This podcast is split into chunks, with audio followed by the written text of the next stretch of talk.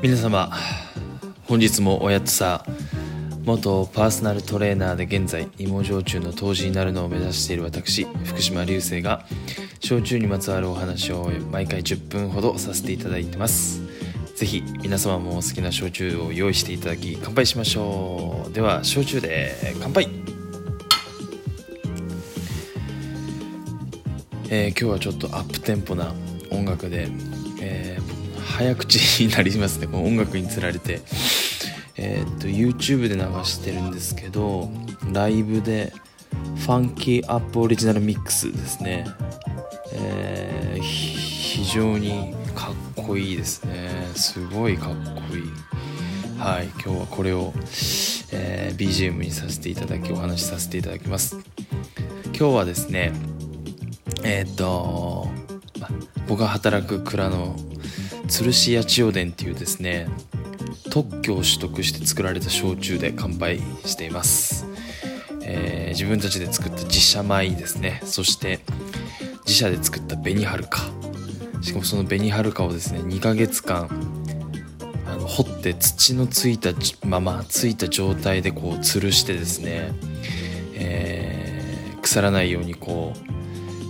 うまあ一つこうあの工夫がいるんですけれども、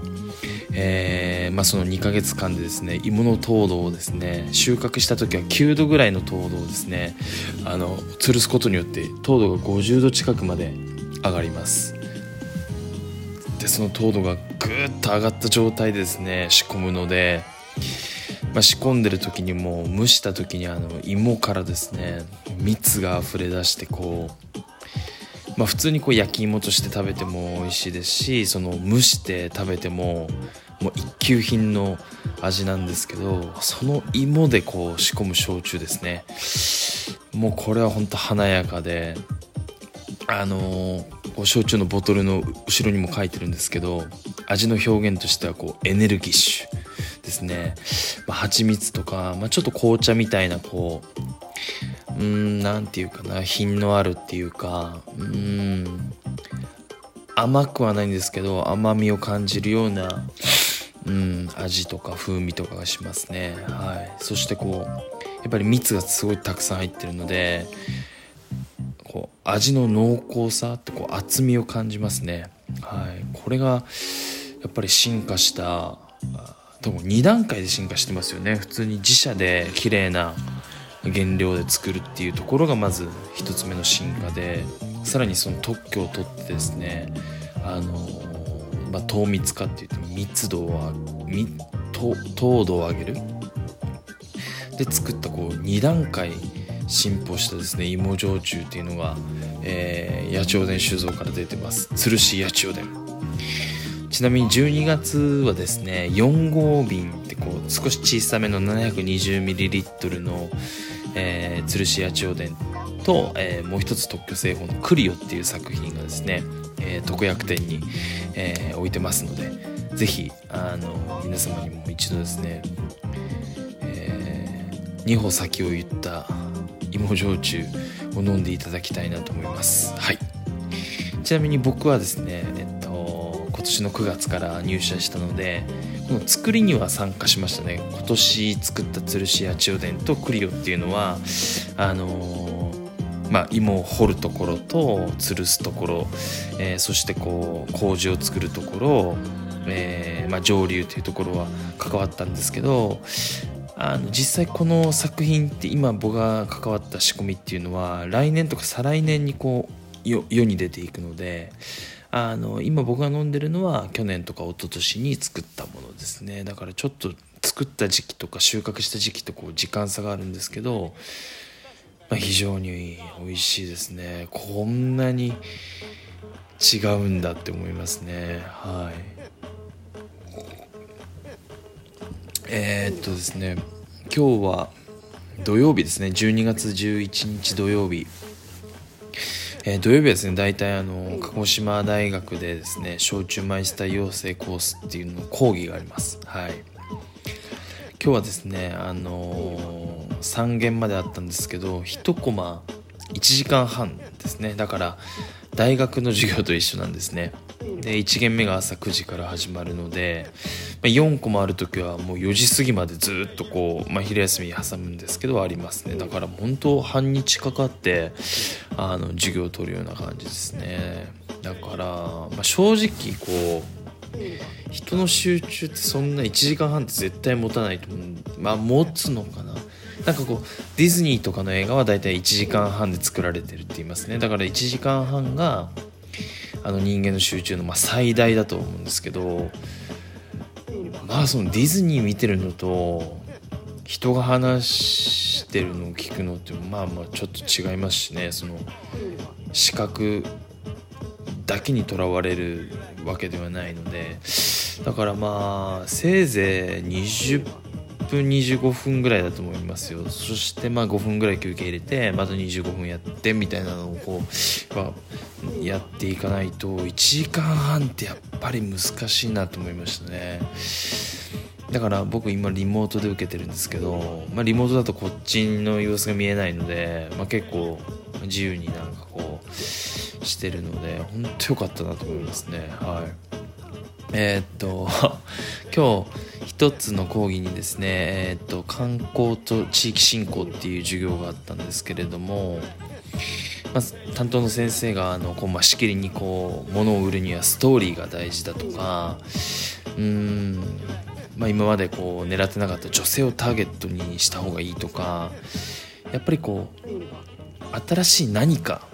をこうやっていかないとっていうのをすごい提案されてましたねだから、まあ、僕なんかは正直あの全部逆なんじゃないかなと思いながらこう講義を聞いてたんですけど、まあ、正直に言うとまあこう進もうとしている、まあ、方向性が逆なだけであって、まあ、あとはまあ根本的な考えが違うっていう感じかなと思いましたね。うん。まあ、世の中の流れとしてこう日本もあのヨーロッパの先進国と同じようにこう少子高齢化っていうですねあの成熟の時期に入ってあの、まあ、それは世の中全体の流れなのでそれは事実としてちゃんと受け止めないといけないんですけれどもあのこうターゲットを女性に絞るとかっていうのは、まあ、この平成の時代でいろいろこうターゲットはこうターゲットはこうとか言って多分女性もターゲットの一つになって多分やってきたっていう現状があるのでそこで改めてまた女性をターゲットっていうのはあんまり意味がないのかなと思いましたね。うん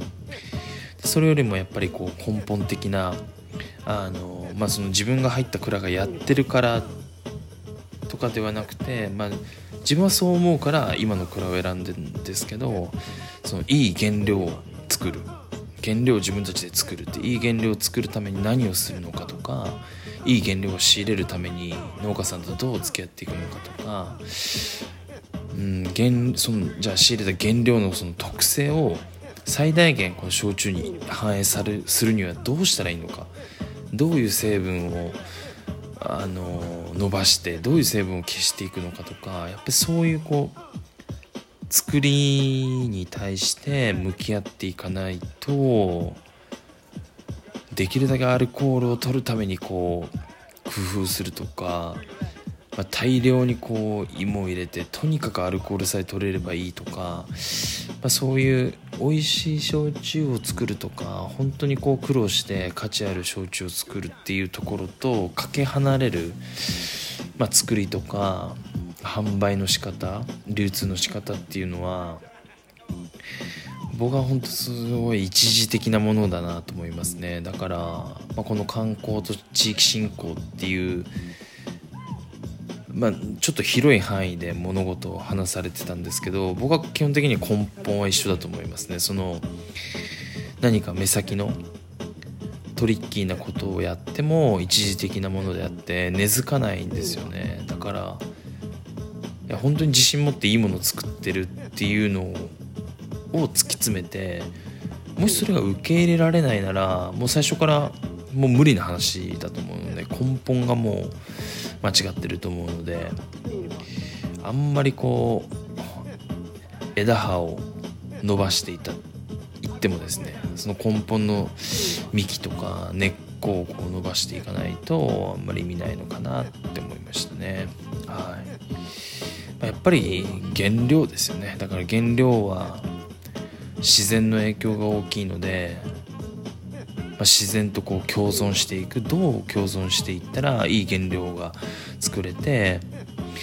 えーと、それを使ってですね、えー、作りができるのか。だから僕たちはその作りの技術を磨くこともそうなんですけどやっぱり自然と共存していくっていうのが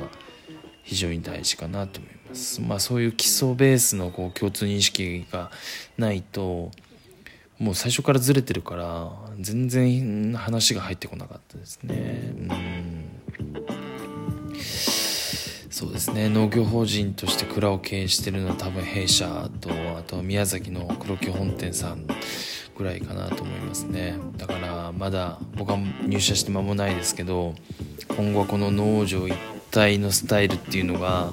主流になってくると思いますね。だからうーんまあ本当にいい焼酎を作って本当にいいものをがやっぱり共感を生んでそれがストーリーになって結果